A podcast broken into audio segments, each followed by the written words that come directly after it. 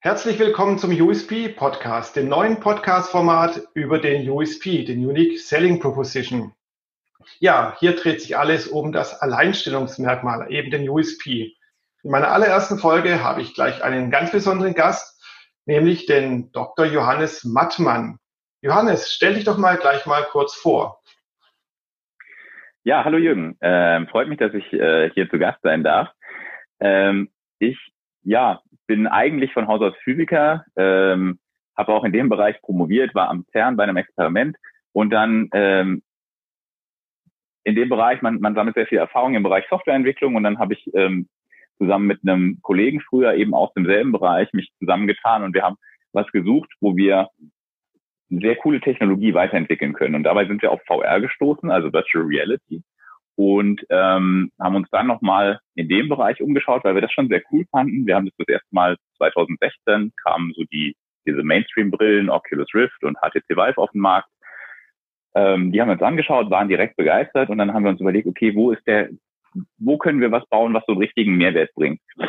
Und dann ähm, sind wir über Umwege, haben wir einen Produktdesigner getroffen und der hat uns drauf gebracht, dass ähm, Freiformflächendesign also so klassische, was eine klassische CAD-Anwendung macht, mhm. ähm, wo ich aber wirklich mit organischen Formen arbeite. Das habe ich, da, das, das sehe ich immer am Bildschirm, sehe ich das nicht richtig, wie die Krümmungen verlaufen, wie diese Flächen wirklich im Raum aussehen. Und da haben wir gedacht, okay, da ist ein großer Mehrwert, wenn ich das in VR machen kann und damit eben direkt sehe, wie sieht das aus, wenn ich das später fertige.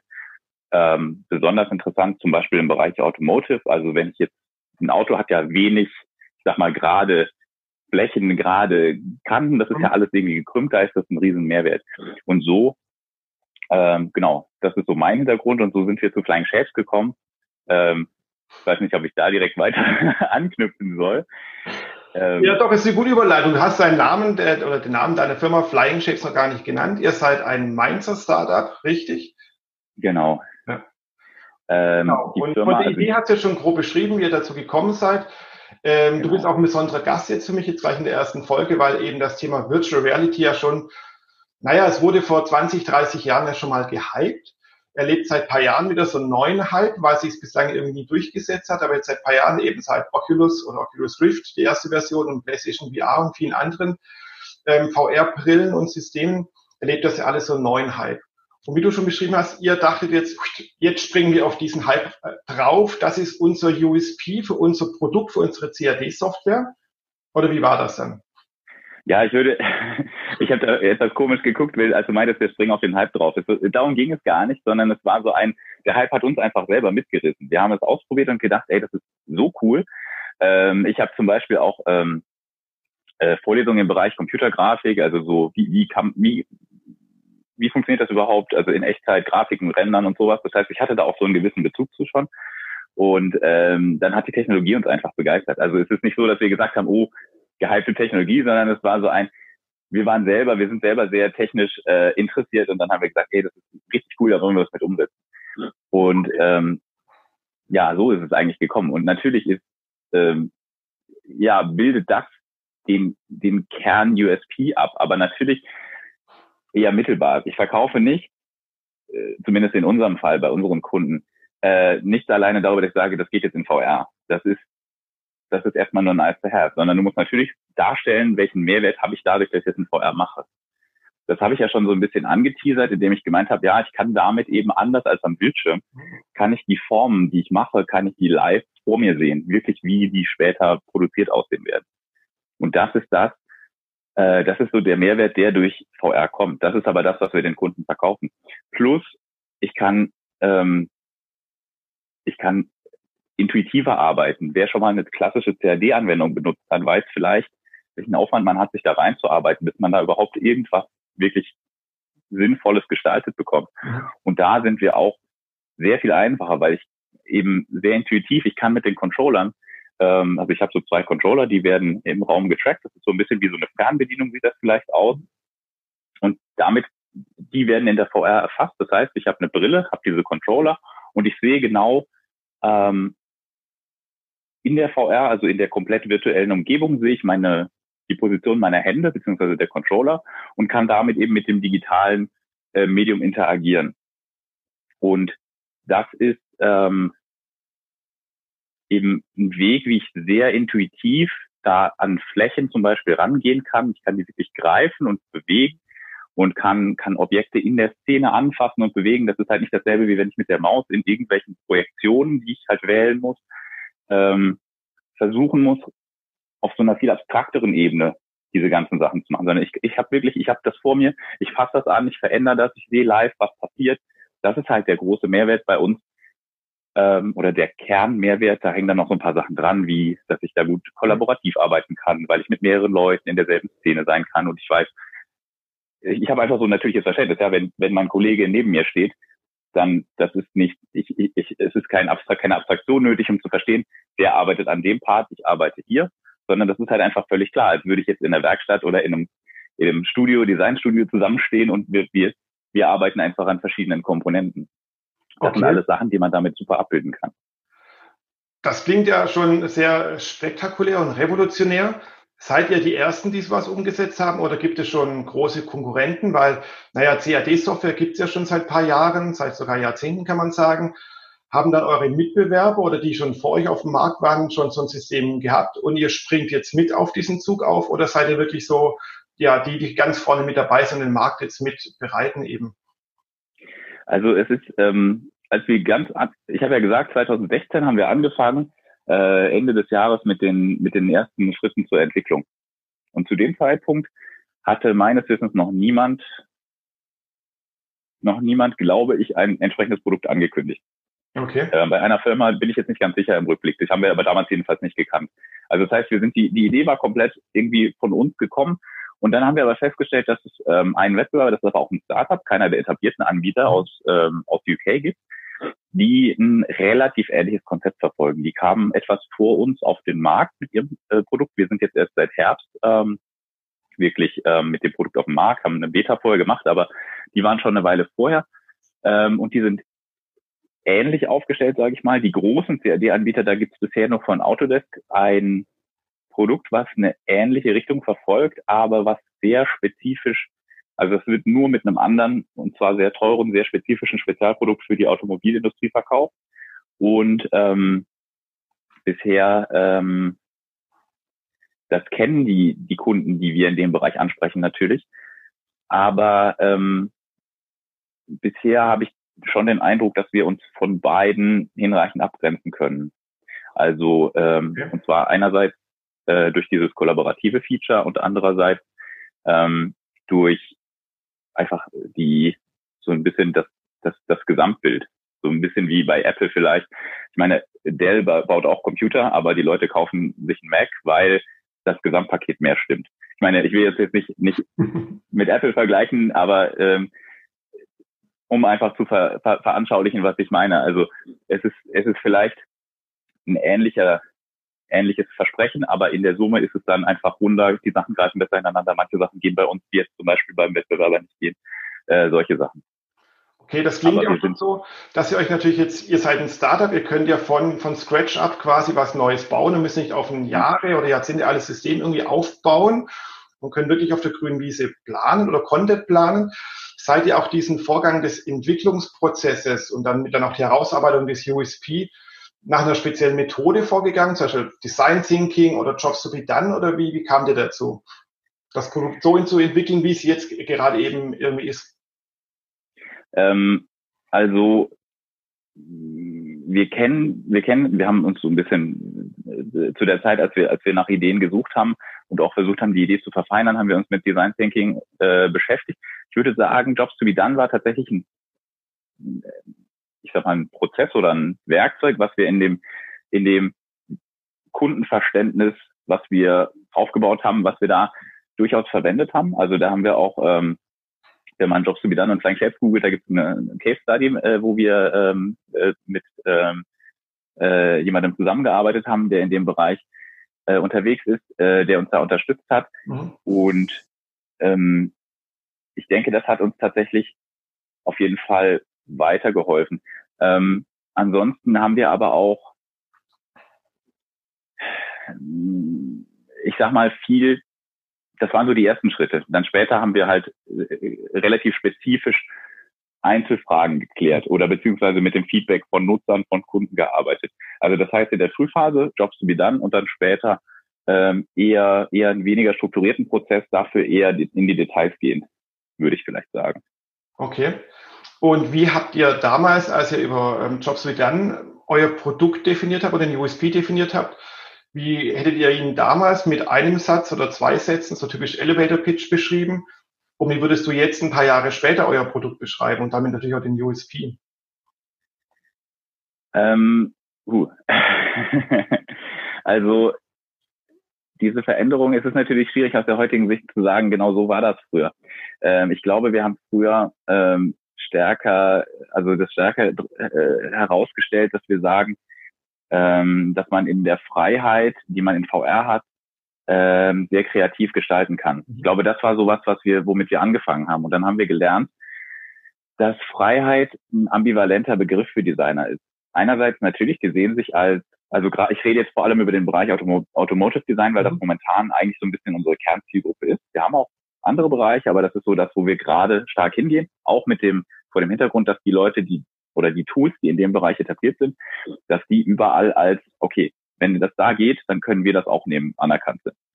Ähm, und diese, dieser Begriff der Freiheit, das ist, das kann die Leute sozusagen überfordern, weil die einerseits durchaus relativ strikte Vorgaben haben, also alleine natürlich technisch, so hier darf jetzt nicht sein, weil ich muss da durchgucken können, oder aber auch ähm, die und die Art von, von zum Beispiel Flächenkante oder die und die Art von wie zwei Flächen aneinander hängen, also aneinander verbunden sind. Ähm, das ist nicht die, äh, die übliche, also so sieht kein Auto des, der Marke XY aus, sondern das ist, äh, das ist nicht unsere Designsprache. Also das heißt, der Begriff Freiheit ist ambivalent. Deswegen ist das jetzt was, was wir weniger in den Vordergrund stellen. Natürlich sagen wir, okay, du hast hier die Möglichkeit, sehr, sehr, ähm, sehr einfach und, und sehr zugänglich zu arbeiten.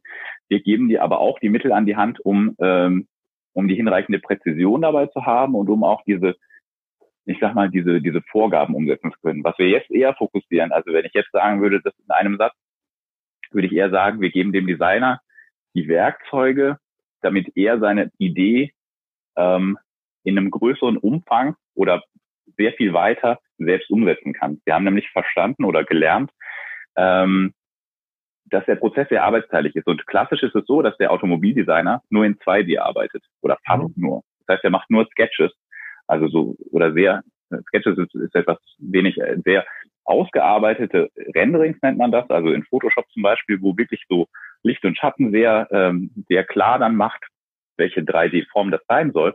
Aber ähm, die Umsetzung in ein wirkliches 3D-Modell macht jemand anders. Und das heißt, an der Stelle gibt der Designer die Kontrolle ab er kann natürlich, die arbeiten zusammen, aber es ist nicht so, dass der Designer seine Idee vom ersten Schritt bis dann zum wirklichen Modell umsetzen kann, in der Regel. Und da ist es, und das ist jetzt was, wo, wo wir sagen würden, dass wir dem Designer sagen, hier, wir haben ein Werkzeug, damit hast du eine viel bessere Kontrolle über dein Ergebnis. Also das heißt, du kannst den Prozess viel stärker selber bestimmen. Ähm, und dann natürlich haben wir das Ganze noch ein bisschen differenziert. Wenn wir den Designer ansprechen, ist das das, was wir ihm sagen. Wenn wir den äh, den Modelleur zum Beispiel ansprechen. Das ist der nächste Schritt. Dann sagen wir, hier hast du ein Tool, mit dem du besser mit den Designern zusammenarbeiten kannst. Äh, in einem Werkzeug. Das war bisher halt auch der eine Photoshop, der andere zum Beispiel Alias. Ähm, und dann natürlich gibt's auch noch den, den Design Manager. Dem sagen wir hier, dein Team kann hiermit viel produktiver sein. Ähm, und du hast zum Beispiel in der äh, jetzt ähm, vor dem Hintergrund von äh, Heimarbeit hast du die Möglichkeit, dass der, der, die Daten nur auf dem Server liegen und die Leute aber zu Hause arbeiten können oder auch mehrere Remote-Teams zusammen Design äh, Reviews machen können. Also ich sag mal, viele und Autohersteller haben Satellitenstudios und dann brauchst du eben nicht zwei physische Modelle, sondern machst halt zwei virtuelle Modelle und hast direkt die Möglichkeit, Änderungen zu machen. Das ist so diese Differenzierung, das ist auch was, was wir natürlich mit der Zeit lernen. Genau, aber es klingt ja für mich jetzt erstmal so, wenn du von Freiheit redest und von äh, speziellen Features, dass man VR dafür eigentlich gar nicht bräuchte. VR ist ein nettes Gimmick. Nee, das, also das ist das, was ich, was ich versucht habe zu vermitteln am Anfang. Also VR ist, ähm, klar, manche der Sachen könntest du auch in, einem, in einer klassischen Anwendung umsetzen, da gibt's die aber auch schon. Ähm, der VR-Aspekt ist einfach der, der es ermöglicht, also A, diese, dieses dadurch, dass ich das immer vor mir sehe und dadurch, dass ich es anfassen kann, gebe ich Leuten, die das bisher nicht konnten oder nicht machen wollten, in der Regel aber gar nicht konnten, die Möglichkeit, in, in 3D zu arbeiten. Das heißt, das ist dieser erste Schritt. Diese Kollaboration, das geht auch in klassischen, es gibt zum Beispiel OnShape, die machen auch heute schon kollaboratives Arbeiten in einem 2D ähm, äh, CAD-Tool. Aber es ist dann, du hast dann eben nicht diese, diese Natürlichkeit, mit der du arbeitest. Dann hast du halt irgendwie eine 2D-Projektion und du arbeitest an was und jemand anders arbeitet an was. Bei uns ist es so, du bist in einem Raum und zum Beispiel das Auto steht vor dir und der eine steht irgendwie an der einen Ecke und der andere an der anderen und beide arbeiten da dran. Und du verstehst total intuitiv, dass was der macht, beschränkt sich auf diesen Bereich. Und ich kann auch mit dem zusammen, ich kann theoretisch eine Kurve nehmen und beide ziehen an einem Ende. Das ist natürlich unnötig, aber es geht prinzipiell technisch. Ähm, ich habe aber, es ist total natürlich, wie du da zusammenarbeitest. Und das in einer 2D-Anwendung umzusetzen, habe ich einfach noch nicht gesehen. Klar ginge das, aber wir sehen einfach, also VR ist nicht, deswegen sage ich, VR ist nicht der USP, sondern VR ist das, was die ganzen USPs so überhaupt möglich macht. Das ist das, was wir selbst auch lernen mussten. Wir haben lange auch gesagt, ähm, oder wir haben lange in unserer Kommunikation VR stärker in den Vordergrund gestellt, als wir es jetzt tun. Jetzt ist es eher so ein, guck mal, wir geben dem Designer diese Mittel und dafür brauchst du VR. Also okay. da haben wir auch unsere Kommunikation und auch unser Verständnis erweitert. Ja, das sind wir jetzt schon bei dem wichtigen Punkt eben bei der Vermarktung. Wie seid ihr, du, du hast ja gerade schon beschrieben, wie ihr anfangs an das Thema rangegangen seid. Das seid ihr über den, ich nenne es über den VR halt mal eben aufgesprungen, über das Thema VR. Und jetzt kommen andere äh, Dinge in den Vordergrund. Das heißt, wie kommuniziert oder wie vermarktet ihr jetzt euer Produkt? Und auch über welche Kanäle? Wie, wie kommt man überhaupt zu der Zielgruppe? Die Automobilindustrie ist ja zwar schon eine Riesenindustrie, aber ich denke mal, es gibt relativ wenig Designstudios oder Designer, die sich damit beschäftigen. Das dürfte überschaubar sein. Der Markt, es ist kein Massenmarkt. Also wie kommt ihr an eure Zielgruppe oder an eure Kunden besser gesagt? Also das ist richtig. Der Markt ist an der Stelle erstmal recht überschaubar. Du hast du hast die großen OEMs, du hast eine Reihe von Zulieferern oder Dienstleistern, die in dem Bereich unterwegs sind. Ähm, und ähm, ja gut, dann eben im erweiterten Sinne ähm, zum Beispiel Richtung Richtung universitäre Hochschulbildung natürlich Kunden oder potenzielle Kunden ähm, und dann im Bereich erweitert Produktdesign und Architektur. Das sind so so die Bereiche, die wir ansprechen. Und momentan, ähm, äh, wie gesagt, unser Fokus von dem, wo wir aktiv in die Richtung, in die wir aktiv pushen, ist Automotive, aber wir reden zum Beispiel auch mit Leuten aus dem Bereich Aviation oder aus äh, Produktdesign-Bereichen. Also das heißt, da sieht es auch aus, dass wir da in dem Bereich Kundengewinn ähm, zum Teil auch schon haben. Ähm, genau, aber wie kommt ihr zu den Kunden? Also was habt ihr für ja, genau. Kommunikationsstrategien, Marketing-Tools, die ihr einsetzt, um genau zu diesen Leuten zu kommen? Das ist äh, eine gute Frage. Ähm, wir, ich, ich, das Problem für mich ist, ich kann das jetzt nicht, ich kann jetzt nicht sagen, wir haben das so und so und so gemacht, weil das ein laufender Prozess ist. Also das heißt, wir entwickeln das natürlich weiter. Mhm. Was für uns schon funktioniert hat, also ich kann jetzt, wir sind, wir machen das seit dreieinhalb Jahren, ähm, wir haben Kunden, aber wir stehen immer noch trotzdem gefühlt ziemlich am Anfang. Das vielleicht nur vorweg für die Zuhörer.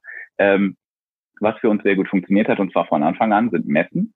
Die gehen jetzt natürlich gerade schlecht, aber das heißt, wir waren zum Beispiel auf der CeBIT 2017, da hatten wir einen sehr frühen Prototypen und dann standen da Leute von verschiedenen Automobilfirmen äh, ähm, an unserem Stand, haben sich das angeschaut, den Prototypen, der drei Monate alt war und waren richtig, richtig beeindruckt. Das war für uns auch so ein, so ein mega Antreiber, weil wir, da haben wir gesehen, so, okay, die können das. Warum können, warum kann das, warum kann das unsere Software nicht so ungefähr? Und das war, das war so ein, das war so, so ein richtiger Antrieb, dass wir gesehen haben, okay, da ist auf jeden Fall Interesse da. Ähm, und darüber haben wir dann Kontakte, dann waren wir bei den Leuten vor Ort, haben den Prototypen gezeigt. Ähm, und dasselbe dann nochmal äh, Hannover Messe im selben Jahr, dann waren wir nochmal auf der CeBIT, ähm, auf Konferenzen. Also das ist ein Weg, wie man die Leute, wie man natürlich halt Leads generieren kann, äh, wie man die Leute kennenlernt, wie man, worauf man dann auch aufbauen kann. Das ist ein sehr ähm, vernetzter Bereich. Die, viele Leute, wenn man sich die Biografien anschaut, sind bei verschiedenen OEMs mal im Design tätig oder auch mal bei einem Zulieferer und kommen dann zu einer äh, zu einem zum OEM. Das heißt, ähm, das ist eine sehr sind sehr gut vernetzte Leute zum Teil. Das heißt, da kann auch mal jemand jemanden empfehlen. Ähm, also Messen sind, sind, sind für uns ein, Messen und Konferenzen äh, sind ein sehr interessanter Weg. Darüber funktioniert, darüber kann man viele Leute ähm, kennenlernen. Auch ähm, Wie gesagt, CeBIT ist ja jetzt eigentlich eher allgemein. Wir waren auch auf einer VR-spezifischen Messe. Auch da sind diese Leute unterwegs, weil es immer in den ganzen, ich war wahrscheinlich in, in allen größeren ähm, äh, Industrie äh, Branchen, die jetzt irgendwas fertigen, Leute gibt, die spezifisch ähm, Bereich neue Technologien oder sogar spezifisch VR, AR, äh, also AR, Augmented Reality, die da in dem Bereich unterwegs sind und sich einfach anschauen, welche Lösungen gibt es, was kann für uns interessant sein. Über die ist es immer ein guter Weg, dann spezifisch an die Designer ranzugehen in den Bereichen. Also das kann auch ein, ich weiß nicht, ähm, ein Hausgerätehersteller zum Beispiel sein, die haben wir auf der AWE kennengelernt oder äh, eben wie gesagt die, die Automobilkunden. Aber das ist auf jeden Fall ein Weg, der für uns funktioniert hat. Es ist generell, das würde ich ähm, auch noch dazu sagen, das ist was, was viele Leute nicht so klar machen, generell schwierig, wenn ich ein im Prinzip neuartiges Produkt. Natürlich, es gibt CAD-Tools schon lange, aber ähm, in VR in dieser in dieser Konstellation und auch in dieser Konfiguration ähm, eigentlich halt noch nicht. Ähm, da sind wir eben zusammen mit den zwei, drei Wettbewerbern dabei, diesen Markt erst zu entwickeln. Und es ist nicht so einfach dafür, oder wir haben zumindest uns sehr schwer getan, dafür Wege zu finden, dass äh, im Online-Marketing zum Beispiel ähm, äh, ja, also da zum Beispiel über klassische SEO ähm, oder auch äh, Search Engine Advertising daran zu gehen. Das heißt, wir wir, wir testen verschiedene Kanäle, wir testen auch so Sachen wie Newsletter über Verbände und sowas. Ähm, und, äh, und Social Media, also eigene Kanäle, die wir bespielen. Ähm, da kann ich aber jetzt, wie gesagt, da kann ich, weil das alles noch so ein laufender Prozess ist, kann ich nicht sehr viele Ergebnisse sagen, sondern nur so ein paar Zwischensachen. Also Messen funktionieren gut. Social Media bringt zumindest eine gewisse Aufmerksamkeit. In unserem Fall sind wir stark auf Instagram unterwegs, weil wir halt sagen, okay, Designer sind eher sehr visuell. Das heißt, Instagram oder meine, wir haben uns auch Pinterest angeschaut, aber ich denke, Instagram ist ein guter Weg, ähm, weil die Leute da unterwegs sind. Da, ähm, äh, da versuchen wir halt aktiv unseren Kanal aufzubauen, haben da auch sehr viel dazu gelernt, wie, wie funktioniert das, wie funktioniert Instagram generell, wie funktionieren dann aber auch die Designer auf Instagram. Das ist, glaube ich, auch nochmal ein bisschen anders als jetzt, wenn ich jetzt Instagram äh, als Plattform generell sehe. Ähm, das sind alles alles Sachen, wo wir wo wir halt selber viel dazulernen. Was wir gelernt haben, ist, dass unsere Kunden, wenn ich jetzt an großen, also an die großen Hersteller denke, ähm, die kommen natürlich nicht direkt über diese Kanäle, aber die gucken sich die Kanäle an. Also wir haben ganz konkret über Kontakte haben wir mit ähm, mit einem amerikanischen Autohersteller gesprochen und so ja, wir wissen, äh, ihr setzt die Technologie schon ein, aber nicht von uns. Hättet ihr denn Interesse, dass wir vielleicht auch mal reden? Und äh, dann meinten die so, ja, also wir haben eigentlich nicht damit gerechnet, weil die, wir dachten, okay, passt, die werden jetzt nicht Interesse haben. Und da haben wir gemeint, so ja, also eigentlich, äh, wir haben uns eure Social Media Kanäle angeschaut, äh, lasst doch mal sprechen. Also das heißt, selbst wenn ich jetzt nicht direkt die Conversions über Instagram sehe, ähm, gut, zum Teil will ich das sowieso nicht, aber äh, selbst wenn ich jetzt nicht den Eindruck habe, dass das direkt über Instagram direkt dazu führt, dass ich Kunden gewinne, ähm, habe ich den Eindruck, dass das zumindest als so eine Art Aushängeschild funktioniert. Solange man jetzt nicht sagen kann, wir sind im Markt etabliert und irgendwie diese 25 äh, internationalen Player nutzen die Software, da sind wir halt noch nicht. Ich glaube, im Moment ist das halt ein Kanal, wo wir zumindest so eine Art, ja, so, so ein gewisses Level of Proof of Concept auf diesem Weg transportieren können. Das ja. ist vielleicht auch ganz interessant. Das finde ich einen sehr spannenden Punkt, den du ansprichst, weil es gibt ja viele Menschen, die sich eben mit Marketing nicht so beschäftigen und nicht so auskennen. Und da wird oft Marketing kritisiert. Na, da habe ich jetzt Summe X investiert oder Zeit X investiert. Da kam ja gar nichts zurück, gar kein Lead, gar kein Umsatz, kein gar nichts. Aber darum geht's ja eben auch nicht unbedingt immer im Marketing. Es geht darum, gerade bei euch, ihr seid ja wirklich ein komplett neues Produkt. Ihr seid ja, ich sag's mal, ein echtes Start-up. Ihr habt ein innovatives Produkt, das vielleicht sogar am Ende disruptiv ist. Also ihr bereitet den Markt komplett und das heißt, in euren Marketingmaßnahmen und auch vielleicht Vertriebsmaßnahmen geht es ja erstmal darum, einen Markt zu erschließen und eben, ja, naja, Duftmarken zu hinterlassen, weil das ist ja auch die, die Aufgabe von Marketing, Duftmarken zu hinterlassen und die kann man halt eben nicht messen. Und gerade in so Disziplinen wie Content Marketing, wo ja dann eben auch Social Media Marketing dazu gezählt, ist es halt sehr, sehr schwer. Und das finde ich sehr spannend, wie du das erzählst. Und Oft merkt man es, das kenne ich selbst auch aus meiner Praxis, Wochen, Monate, manchmal Jahre später kommt jemand auf einen zu, ah ja, dich oder dein Produkt oder dein Kunde und dessen Produkte, die kenne ich schon lange, weil den Blog lese ich schon seit vielen Jahren. Da habe ich noch nie einen Kommentar geschrieben, noch nie ein Like hinterlassen oder vielleicht nicht bei der Firma gemeldet. Aber die Marke hat sich bei mir durch den Content zum Beispiel oder durch Social Media Aktivitäten eben eingebrannt. Und dann hat man schneller den Fuß in der Tür oder man hat ihn eh schon drin, ohne es vielleicht zu wissen und kann, kann dann die Tür eben besser öffnen. Finde ich eine coole Erkenntnis, die du da erzählt hast. Also ich, ich, ich kann das sehr gut verstehen. Wir haben das tatsächlich sogar unter uns Gesellschaftern so ein bisschen, ist das jetzt, welche, welche Bedeutung, welche, wie viel, wie viel äh, Budget, wie viel Arbeitszeit können wir in die verschiedenen Kanäle stecken. Ähm, und da war natürlich tatsächlich die Diskussion so, ja, zum Beispiel rentiert sich Social Media eigentlich, weil darüber kommen jetzt nicht so viele Leads, zumindest nicht direkt. Und dann äh, haben wir aber relativ zeitlich passend ähm, eben genau dieses Feedback bekommen und dann war, okay, klar, das funktioniert offensichtlich, auch wenn wir das nicht direkt sehen. Also, aber ich kann das sehr gut nachvollziehen. Äh, wir haben im Prinzip diese Diskussion auch. Ähm, aber äh, ja, ich, ich glaube es, also was einem die Leute auch immer sagen in dem Kontext, also gerade so Sachen wie Instagram, ist, dass du halt so ein gewisses Durchhaltevermögen brauchst. Wir haben jetzt knapp 1000 Follower, das ist ähm,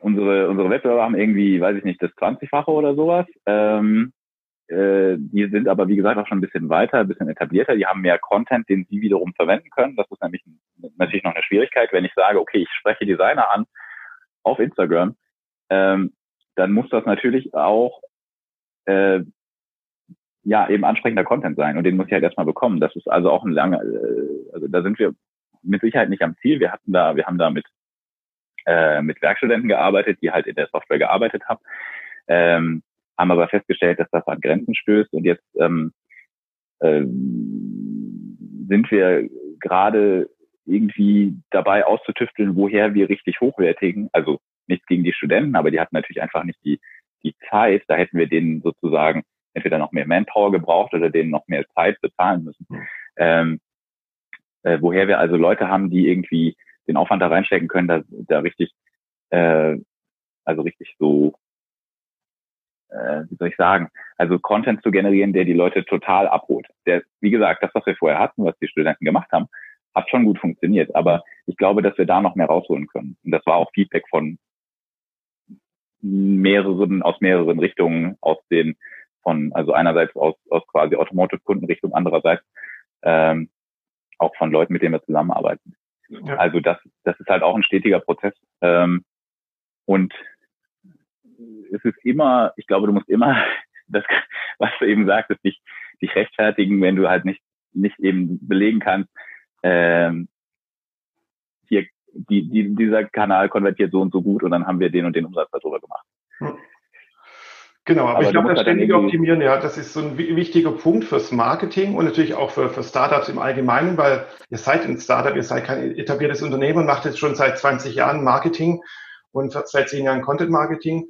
Und wie du es auch beschrieben hast, euer USP verändert sich auch so ein bisschen und ihr passt ihn an. Auch das ist ja auch so typisch Startup oder typisch Lean Startup auch, immer in Bewegung zu bleiben vor allem wird er, wird er schärfer. Also ich glaube, es hat sich jetzt nicht total gewandelt, aber wir verstehen es besser und wir können damit sehr also ich habe, wir haben noch letzte Woche mit einem, ähm, äh, mit jemandem, der lange im Design bei einem, auch bei einem amerikanischen äh, äh, Autohersteller gearbeitet hat, ähm, gesprochen. Ähm, da ging es um die Möglichkeit, ob er vielleicht für uns Vertrieb in den USA aufbauen könnte. Und ähm, wir haben ihm dann halt unsere, unsere, also das, was wir inzwischen alles gelernt haben, erklärt. Und dann meinte er so, an mehreren Fällen so, ja, das, das wird sie abholen, das funktioniert, das klingt gut, das, äh, das erscheint plausibel. Also das, solche Sachen sind dann für uns immer Feedback, okay, wir haben das wir sind immer besser darin, das zu verstehen. Wie gesagt, wir sind beide von Haus aus Physiker. Wir haben auch einen ähm, Produktdesigner im Team. Äh, wir arbeiten inzwischen auch mit einem Berater aus der Automobilindustrie zusammen. Ich glaube, du brauchst auch diese, diese Domain-Expertise, um wirklich die Leute, also zumindest wenn du da wirklich so eine sehr die tiefe, sehr komplexe Zielgruppe schrägstrich Produkt hast. Also zumindest für uns hat das sehr geholfen, dass wir jemanden haben oder dass wir mehrere Leute haben, mit denen wir ähm, die Ansprache feintunen können. Weil das sind die Leute, die das verstehen, die das anwenden sollen oder die, die das zumindest theoretisch anwenden würden. Ähm, und ansonsten, ansonsten läuft halt Gefahr, dass du an den Kunden vorbeiredest. Genau, das sind wir beim Thema Zielgruppen. Damit steht und fällt ja irgendwie das meiste ja in, im Marketing, beim Vertrieb, bei der Produktentwicklung. Man muss wissen, wer ist seine Zielgruppe, das auch gerne ständig neu nachfassen, anpassen, Personas definieren und so weiter. Johannes, ich glaube, ich könnte mich mit dir noch stundenlang unterhalten und die Zuhörer vielleicht auch noch stundenlang zuhören, aber die Idee des USP Marketing Podcasts ist auch zu sagen, wir wollen uns relativ kurz halten. Somit würde ich sagen, an dieser Stelle super spannend. Vielen, vielen Dank lasst uns doch in ein paar Monaten oder in ein paar Jahren dann äh, nochmals unterhalten oder mehrfach unterhalten, um eben zu schauen, wie ihr euren USP, euer Produkt weiterentwickelt habt, weiter geschärft habt und wie erfolgreich ihr damit auch dann eben geworden seid. In diesem Sinne, vielen, vielen Dank, Johannes. Ich danke dir. Ja. Tschüss. Ciao.